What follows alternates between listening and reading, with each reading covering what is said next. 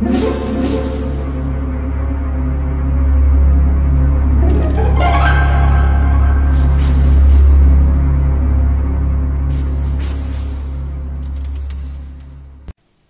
家好，我是小依依，欢迎收听一分钟破案。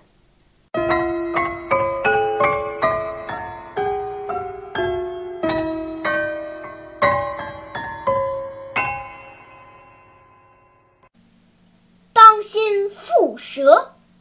事情发生在日本，一个晴朗的日子。一对喜欢徒步旅行的夫妇到京都郊外去采山野菜。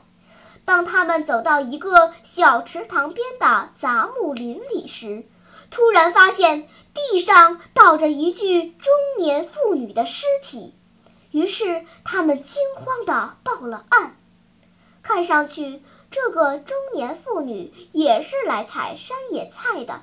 她采到的山野菜都装在塑料袋里，经过初步鉴定，死亡时间为两三天前，但在尸体上却找不到明显的外伤。为慎重起见，警察把尸体交给医院解剖。医生们通过解剖发现，死者的血液里含有大量的卵磷脂酶。卵磷脂酶是什么，先生？年轻的警察听到陌生的专业用语，问解剖的医生：“是蛇毒。这种蛇毒的毒液进入人体的血液后，血清中的磷脂便分解成卵磷脂酶。乱磷脂酶会杀死大量的红血球和细胞，以致夺去人的生命。”死者左小腿上发现有两处被蛇咬的痕迹，一般蝮蛇习惯于咬长筒袜上方的部位。医生详细的讲解着。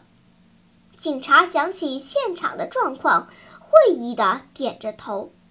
可是当他返回助理向助长报告时，助长却发出疑问：“什么蝮蛇？胡说！”即使死因是蛇毒所致，也不会是在这里被毒蛇咬死的。这是巧妙作案的杀人事件。年轻的警察吃惊地问：“那又是什么原因呢？”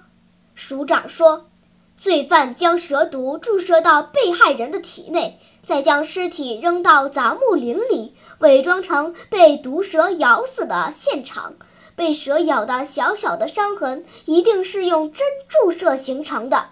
尽管如此，也是个愚蠢的罪犯。署长果断地下了结论。请问，署长是根据什么下结论的呢？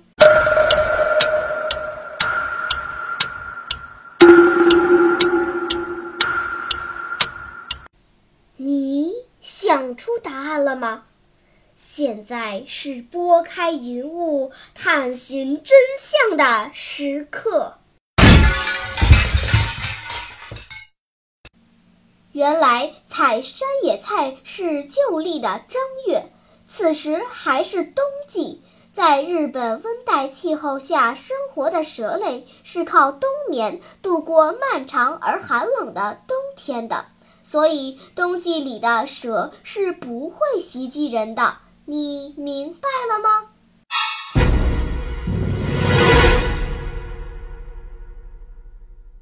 好了，今天的推理结束了。小朋友们，你喜欢听悬疑推理故事吗？如果喜欢，就请关注小依依讲故事吧，在喜马拉雅 FM 上。我将为你呈现更多谜一样的故事。